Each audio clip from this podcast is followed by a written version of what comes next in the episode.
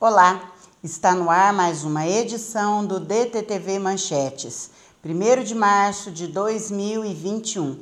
A cotação do dólar hoje, comercial 5,60, turismo 5,84. Vamos agora para as manchetes de hoje de alguns dos jornais e revistas do Brasil.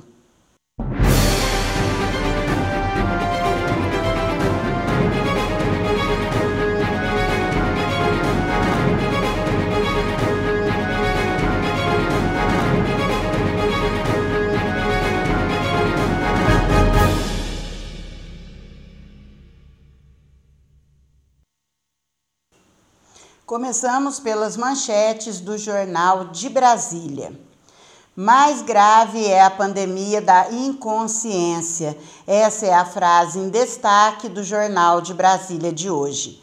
Enquanto 83 pessoas esperam por internação e 12 por UTI, Jornal de Brasília flagrou estabelecimentos que desrespeitaram o decreto baixado pelo governo do Distrito Federal um negócio suspeito na FEComércio. Ovidio Maia, que disputa o comando da instituição, intermediou a venda de um imóvel para o Senac Distrito Federal e recebeu 1 milhão e 500 mil reais em comissão, algo que é proibido pelos estatutos e normas. O avanço do cooperativismo no Brasil. União e solidariedade parecem ser um caminho econômico mais viável diante dos desafios da pandemia. Na contramão dos bancos e com o apoio do Banco Central, as cooperativas de crédito multiplicam o número de agências. 5 mil é o número de cooperativas no Brasil, sendo 827 voltadas para a concessão de crédito. Só em 2020 foram 150 novas agências abertas pela Sicredi, a segunda maior do país. Já o Cicobi, maior instituição do segmento, abriu 197 agências em 2020. Vacina imuniza, mas não evita transmitir. Estudos mostram que quem já foi vacinado ainda pode vir a contaminar outras pessoas e por esse motivo é preciso ainda continuar usando máscara. Como ainda há pouquíssimos vacinados no Brasil, menos de 3% da população até agora, o risco de alguém que tomou vacina ter contato com o vírus e transmiti-lo, mesmo sem ficar doente, para quem ainda está imunizado, é bem grande. Destaques de hoje do jornal O Estado de Minas. BH consegue frear mortes, mas redobra o alerta. Somente três capitais têm índices menores de mortes e registros por 100 mil habitantes, o que mostra acerto nas medidas tomadas. Situação, porém, piorou na última semana e a população será fundamental para evitar o colapso registrado em outras cidades. De acordo com os últimos dados divulgados sobre Covid-19, Belo Horizonte tem um dos quadros menos trágicos em relação à pandemia em comparação com grandes cidades brasileiras. Santa Maria de Itabira ainda chora por causa da tragédia que se abateu sobre a pequena cidade de 10.800 habitantes na região central de Minas. Isso aconteceu no dia 21 de fevereiro, quando uma chuva torrencial matou e deixou dezenas de desabrigados. A população agora se une e busca forças de forma conjunta para se reerguer. Bolsonaro volta a minimizar a pandemia. Usando as redes sociais para novamente tentar amenizar a crise sanitária pela qual passa o país, segundo ele, abre aspas, a saúde no Brasil sempre teve seus problemas e a falta de UTIs era um deles e certamente um dos piores, fecha aspas.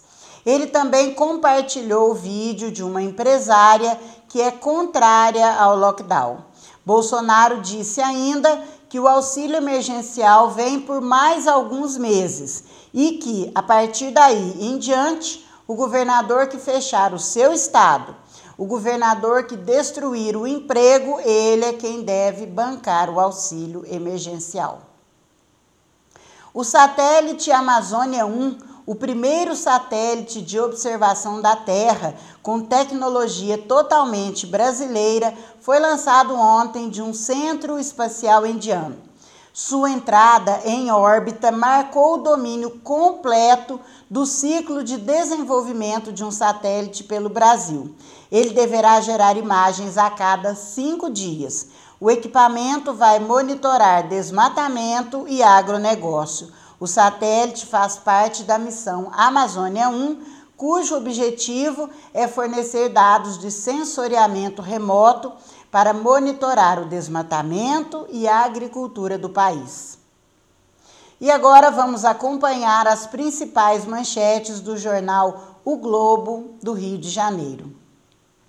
Com o país à beira do colapso, STF manda governo abrir leitos.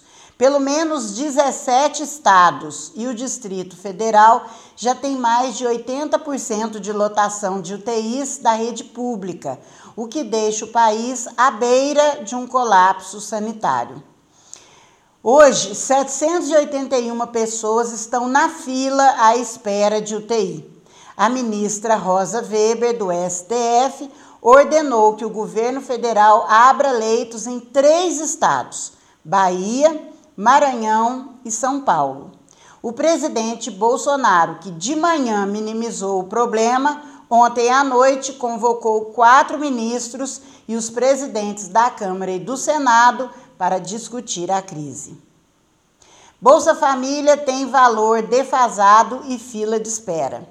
À espera de reformulação que foi prometida pelo governo, o Bolsa Família tem valor corroído pela inflação e cerca de um milhão de pessoas na fila pelo benefício.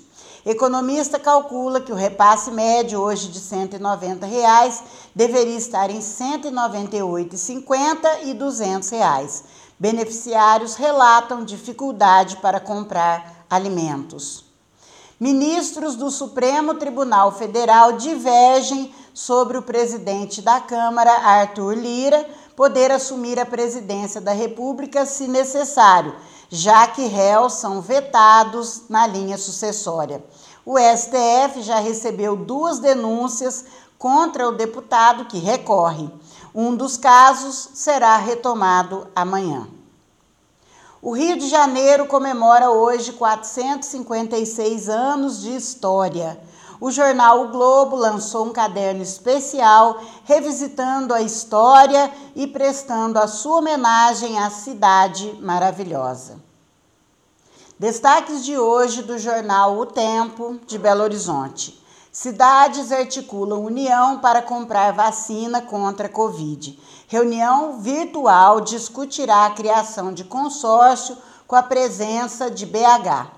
A Frente Nacional de Prefeitos vai realizar uma reunião virtual para discutir a criação de um consórcio de municípios para a compra conjunta de vacinas contra a Covid-19. O grupo entende que a união é possível de acordo com a decisão do STF e que ela permitirá ganhos de escala da concorrência entre os entes da federação. Pandemia anula ganho com a Previdência. Rombo da União com a Covid-19, incluindo o pagamento de auxílio emergencial, passa de 929 bilhões de reais superando a economia de 800 bilhões de reais previstas com a reforma da Previdência para os próximos 10 anos. Das despesas, vacinas representam apenas 0,4% do total. Gasolina cara e greve ainda assombram. Sindicato dos Tanqueiros não descarta voltar a parar e tem novas negociações. Nos postos, os preços dos combustíveis não voltou ao patamar de antes da greve. Regulamentação da educação domiciliar ganha impulso no país. Uma das bandeiras da campanha presidencial, o homeschool, ensino em casa, por familiares ou tutores, volta a ganhar corpo na agenda do legislativo. Defensores destacam o aprendizado natural, mas entidades das escolas acreditam que a modalidade afeta o desenvolvimento da criança. Hoje vamos também trazer as capas das revistas Isto É e Veja São Paulo. Elas vão circular nessa semana em todo o país. Capa da revista Veja.